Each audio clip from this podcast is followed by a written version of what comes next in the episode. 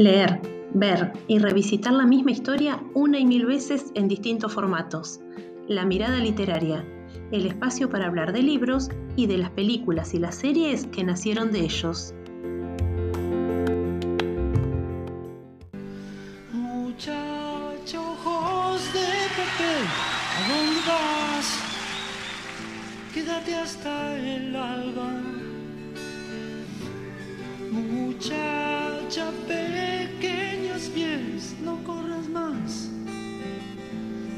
Hasta el alba. Sueña un sueño despacito entre mis manos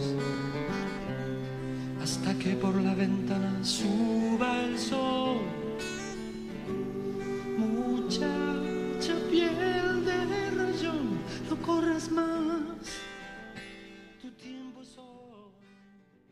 Hola, ¿cómo están? Bienvenidos a un nuevo episodio de La Mirada Literaria Podcast, el podcast para aquellos que gustamos revisitar varias veces la misma historia en formatos diferentes.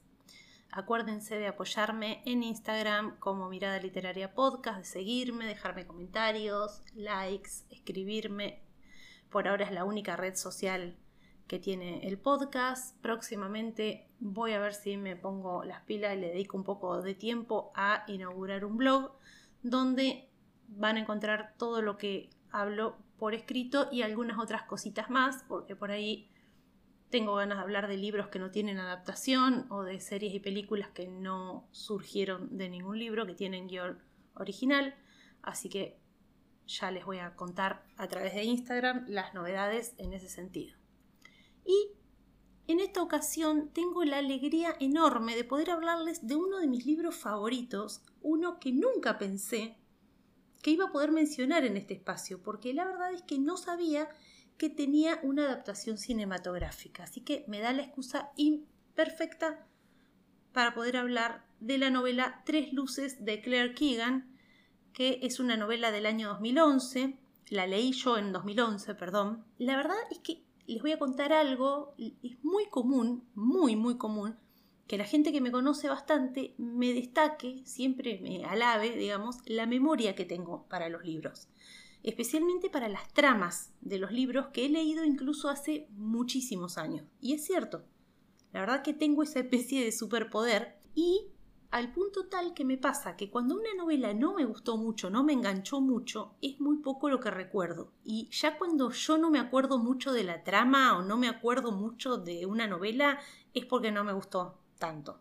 Eh, porque bueno, las historias de los libros me pasa que se convierten en, mi, en parte de mi propia mirada del mundo. Me las apropio y poco tiempo después de haber leído tal o cual libro, empiezo a encontrar situaciones cotidianas que me, me, lo vuelven a traer, o me vuelven a traer una parte, una cosa, y creo que esa apropiación es lo que explica que yo nunca me olvide de las tramas que leo. Pero en el caso de Tres Luces, lo que me pasó puntualmente es que en ese momento en el año 2011 yo estaba embarazada, digamos, yo tuve a mi hija a, fines de 2011 y eh, mientras esperaba a mi hija estaba escribiendo una novela.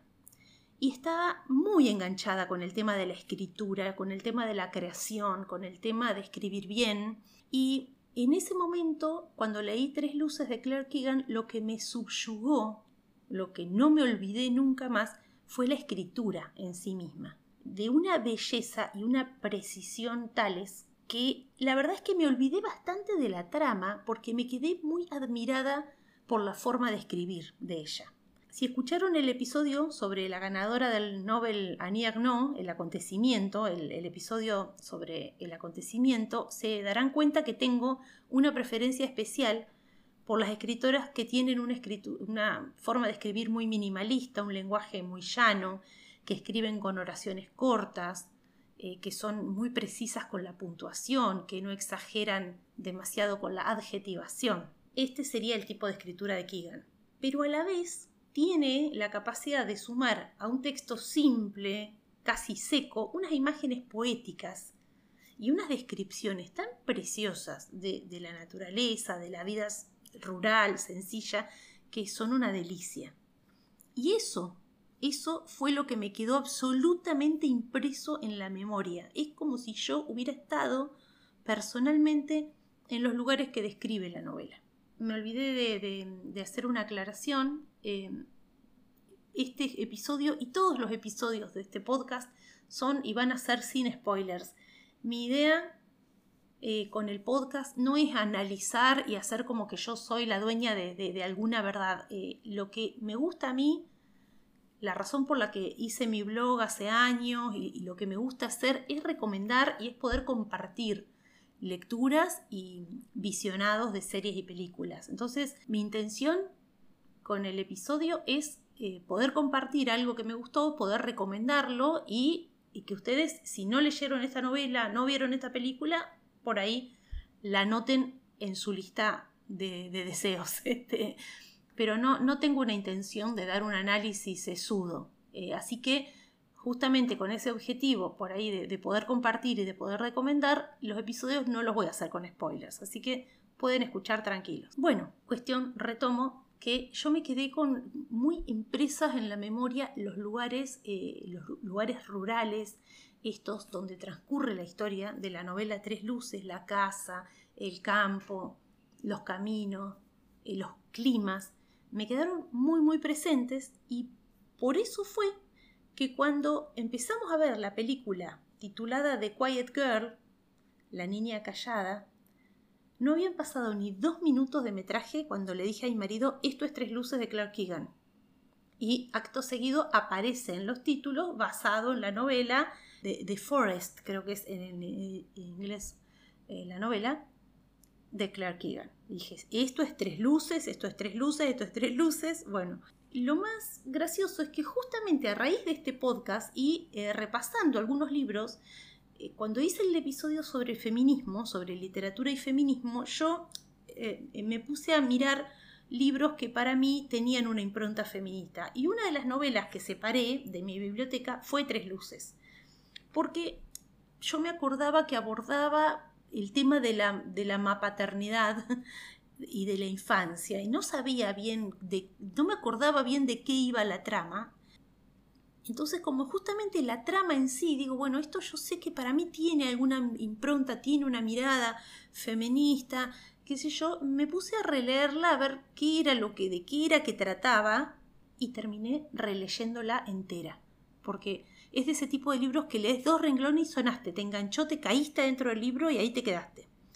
Bien, también debo decir, tiene ciento y poco páginas, Así que, de hecho, muchos eh, la consideran un cuento largo. Keegan es una gran cuentista y la consideran esto en realidad un cuento un poco más largo de, del autor. Así que, en parte porque tenía esas imágenes muy vívidas, como dije, en parte porque lo había vuelto a leer, entonces la trama también la recordaba muy bien, así que estuvo bueno que la tuviera más fresca todavía porque les puedo decir qué maravilla de película qué maravilla de película A Quiet Girl, qué traducción perfecta de la prosa al lenguaje cinematográfico.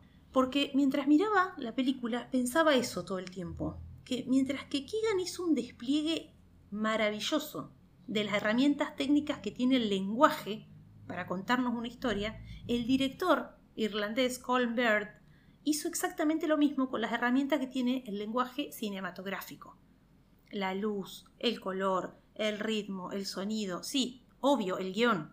Es exactamente idéntica la historia. Sí, obvio la actuación.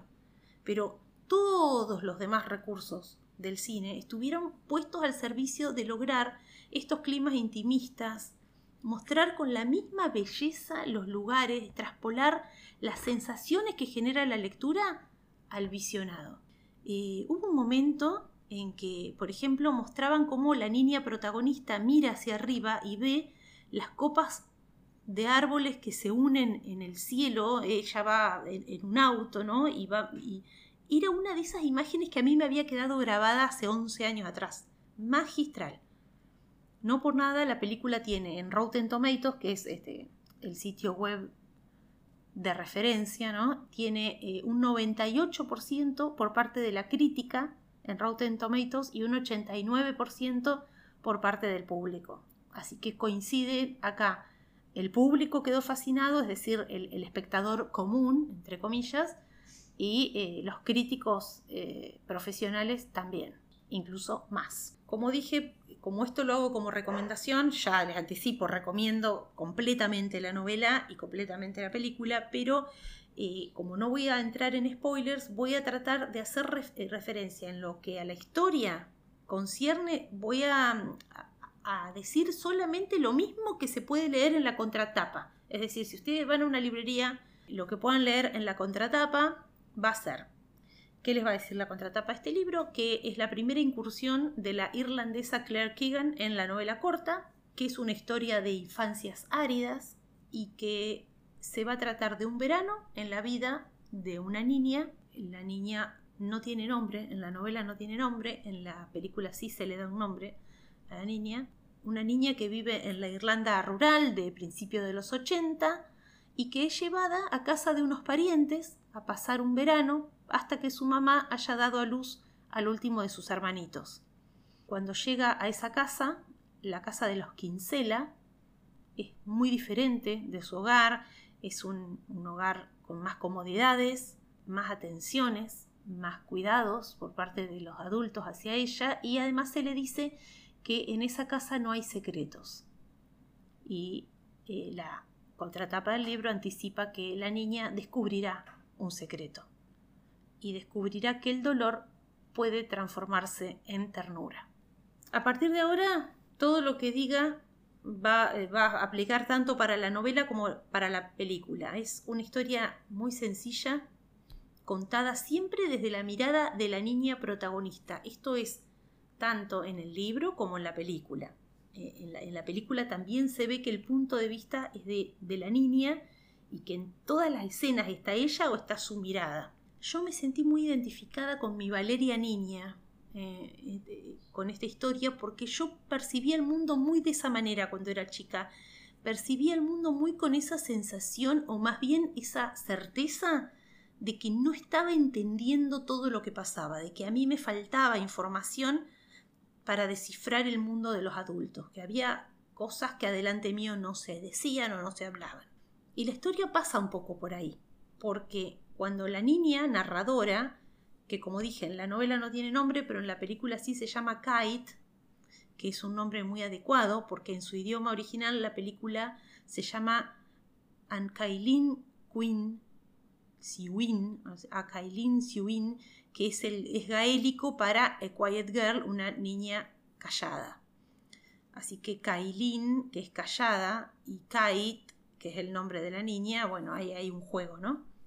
Ya desde el nombre se, conforma esa naturaleza tranquila y callada de la protagonista, que está más que nada con su mirada del mundo. Una de las cosas que me llamó mucho la atención, hablando del título original, es que esta película está hablada casi por completo en irlandés o gaélico irlandés. Es la primera película en este idioma que vi eh, en relación a este idioma, ustedes pensaban que en Inglaterra, en Irlanda se hablaba inglés, ¿no? Porque yo también.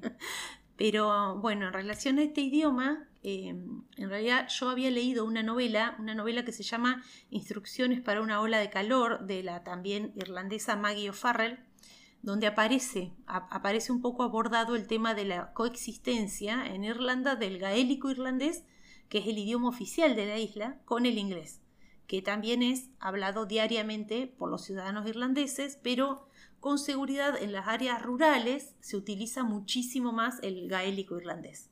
Como dije antes, el director de esta película se llama Colm Barrett, es irlandés y fue presentada en el Festival Internacional de Cine de Berlín, alias la Berlinale, eh, y fue el primer título en lengua irlandesa seleccionado en este festival. Así que eh, el tema del lenguaje del idioma original de la película es importante. Bueno, como dice la contratapa de la novela, a Kate la llevan a pasar el verano con unos parientes, la señora es prima de, su mamá, y los pocos minutos de metraje nos muestran, eh, los pocos minutos de metraje em, cuando ella está con su familia, nos muestran que es una familia muy numerosa, con muchos hijos, y una especie de indiferencia por parte de la madre hacia ella. Incluso hasta pensás que la madre no está muy bien del bocho, del todo, ¿no?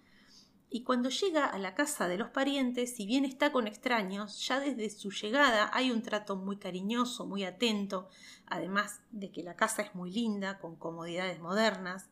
Pero básicamente la historia aborda más la carencia afectiva de Kate y el vínculo hermoso que se va formando a través de las pequeñas cosas cotidianas con, con estos parientes, los Kinsella, el matrimonio que la aloja durante todo un verano. A través de, de los ojos de esa niña vamos a conocer un poco la historia de este matrimonio y a entender también por qué es que son tan cariñosos y tan atentos. Algo muy importante para destacar es que el libro es muy breve y creo que eso le da una ventaja a la adaptación porque permite que la película pueda reproducir ese ritmo tranquilo, es decir, se puede dar el lujo de tomarse su tiempo. No voy a decir lento, porque la gente se espanta cuando decís que una película es lenta. En este caso tengo que aclarar que es una película y es una novela que en ningún momento aburren, ninguna de las dos. Por ende, esta, esta construcción del vínculo afectivo que van haciendo de la cotidianeidad está hermosamente plasmado en todo lo que hacen los personajes. Cocinar, planchar, peinarse, ordeñar las vacas, limpiar un establo, cortar cebolla. La película transmite muchísima paz. Si bien no voy a spoilear nada, les voy avisando que no esperen una cosa truculenta, no pasa nada espantoso. No, no, no. Sí hay un secreto, como dice la contratapa del libro, que se descubre quizá, o algo que la niña descubre, pero en general es una historia tranquila que quizá te moviliza muchísimo porque tiene que ver con aquello que necesita un niño. Y, pero también tiene mucho que ver con la maternidad, con la paternidad, con lo que significa un hijo en la vida de uno, con las diferentes formas de llegar a ser madre o padre, que trasciende holgadamente lo biológico. Es raro ver este tipo de ritmo, este tipo de películas que se toman su tiempo representado con éxito y que no aburre en ningún momento. Hay algo como muy del bien en la película porque te lleva un rato a una vida tranquila en el campo, en una casa linda y cómoda, rodeada de árboles, comiendo comida casera rica. no sé, es como un, buen momento que pasas viendo la peli. Por otra parte, bueno, otra cosa a favor de la película es que los tres actores principales están espléndidos. La actriz infantil se llama Catherine Clinch y además de ser idéntica a Bryce Dallas Howard, que para mí es una de las actrices más lindas, perdón, perdón, este momento cholulo, lo tenía que decir, amo a Bryce Dallas Howard, que trabajó en las películas La Aldea, La Dama en el Agua, de Mr. Night Shyamalan, y creo que trabajó en una Jurassic Park, si mal no me acuerdo. Eh, bueno, la nenita es idéntica, es una mini Bryce. Yo casi que me distraía lo igual a, Bryce Dallas Howard que es, pero más allá de esta cholulez, es increíble eh, lo bien que actúa la nena, es increíble lo que transmite con la mirada y con la expresión, la presencia escénica que tiene y, esto es muy destacable porque ella justamente es una quiet girl, es una niña calladita. Por lo tanto, no es que habla mucho, no tiene muchas líneas de diálogo, tiene poquísimo diálogo y así que su actuación es, está en sus ojos, en su cuerpo y es descolla. La verdad que sin una actriz así con tanto talento, no sé si se hubiera podido lograr, porque justamente, como lo dije antes, el punto de vista de la novela y que la película sigue lo mismo es siempre a través de la mirada de la niña, una, una niña callada que observa. Después, como dije anteriormente, la fotografía es perfecta, es todo lo que imaginé, bueno, la dirección de arte también, ¿no?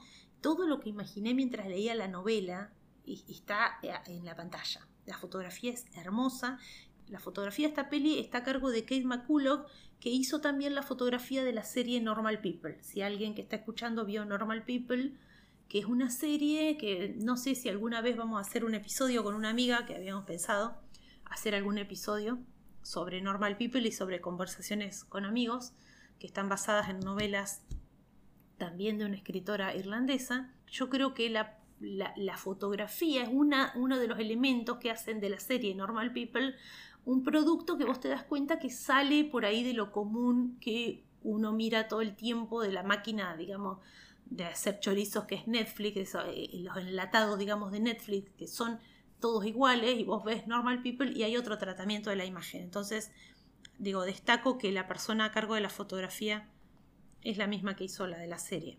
Profundizando un poco en este tema, no solamente está lograda en los ambientes rurales, que es lo que siempre se tiende a destacar. Cuando uno no sabe mucho, cuando uno no sabe mucho de fotografía ni de cine ni nada, este, siempre, ¡ah, qué fotografía! ¿eh? ¡Ah, qué fotografía!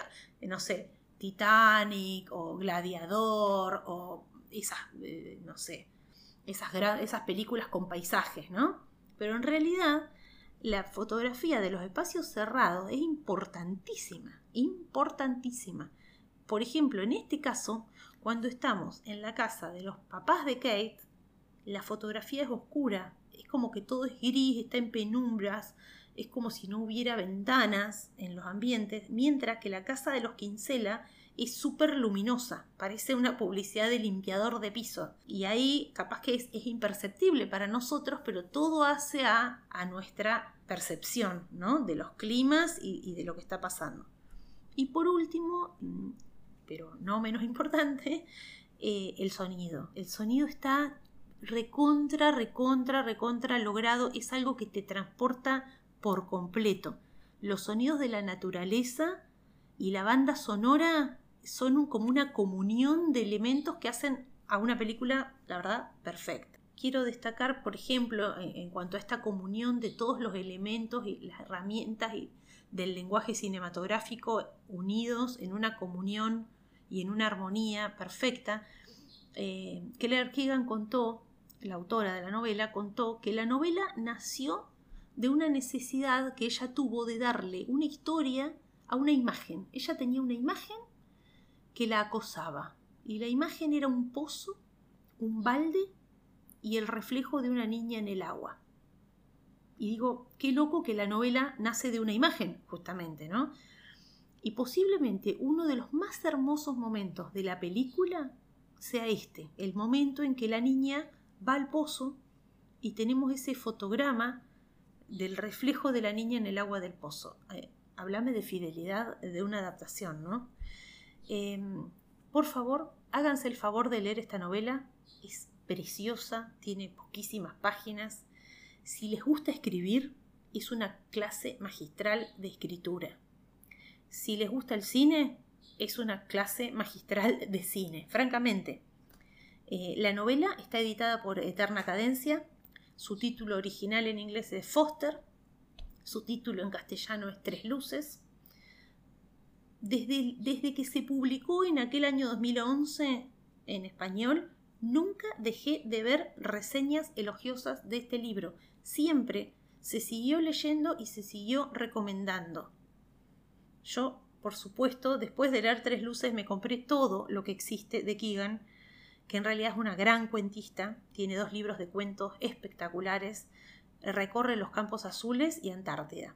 Y hace poco salió otra novelita corta que se llama Pequeñas cosas como esta. Pero calurosamente, si quieren empezar a conocer a, esta autora, recomiendo Tres Luces. La película se llama A Quiet Girl. No está todavía en ningún servicio de streaming. Ya saben qué hacer. Se ponen la pata de palo y el parche en el ojo y ya saben lo que tienen que hacer. Es muy nueva, es muy nueva, se estrenó en febrero de 2022.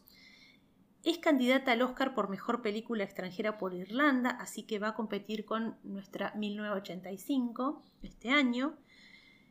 Es muy probable que esté en Movie, en, la plataforma de streaming Movie, porque está en Movie, eh, pero de Estados Unidos ahora. Eh, si me siguen en Instagram, yo este tipo de cosas raras que recomiendo eh, cuando se vea que esta está disponible en alguna plataforma más conocida, les aviso, les aviso por historias o algo así.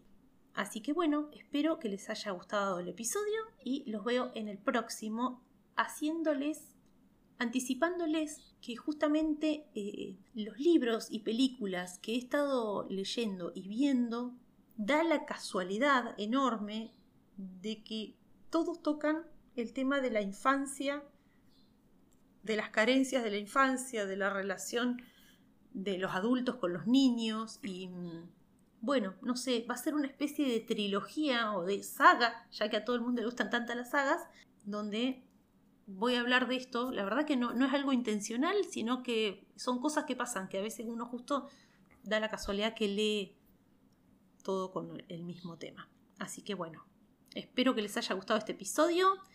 Vayan a contarme qué les pareció a Instagram y nos vemos la próxima, que espero sea más pronto y no haya un, un tiempo muerto tan largo como el que hubo entre el episodio anterior y este. Chao. Muchacho, ojos de papel, ¿a dónde vas? Quédate hasta el alba. Muchacha,